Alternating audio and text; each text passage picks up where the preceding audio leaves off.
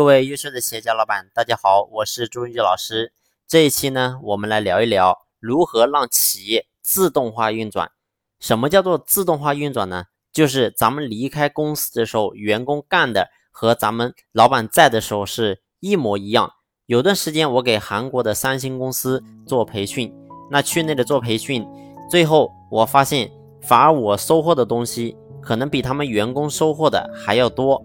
其实我去。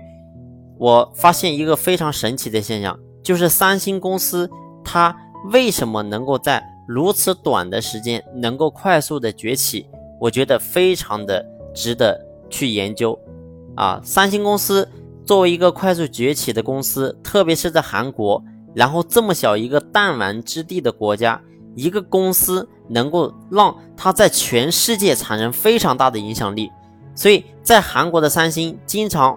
会有人，比如说讲三星的发展速度，而且说这个三星的这个发展时间并不是很长，很多人呢就会担心，在韩国如果说三星再按照这个速度发展下去，未来韩国人就出生在三星的医院，然后长大学习在三星的学校，毕业在三星的大学，工作出来以后还是在三星的公司，最后老人死也是死在三星的火葬场。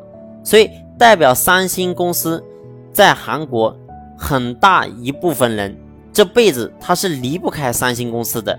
而这个企业得到这么快速一个发展，它全球扩张是怎么去培养人的呢？它培养人的策略和方式到底是什么呢？所以我在给他做培训的这段时间，我发现了它内部有个核心叫做离场测试。那到底什么是离场测试呢？我们下一期进行分享，谢谢。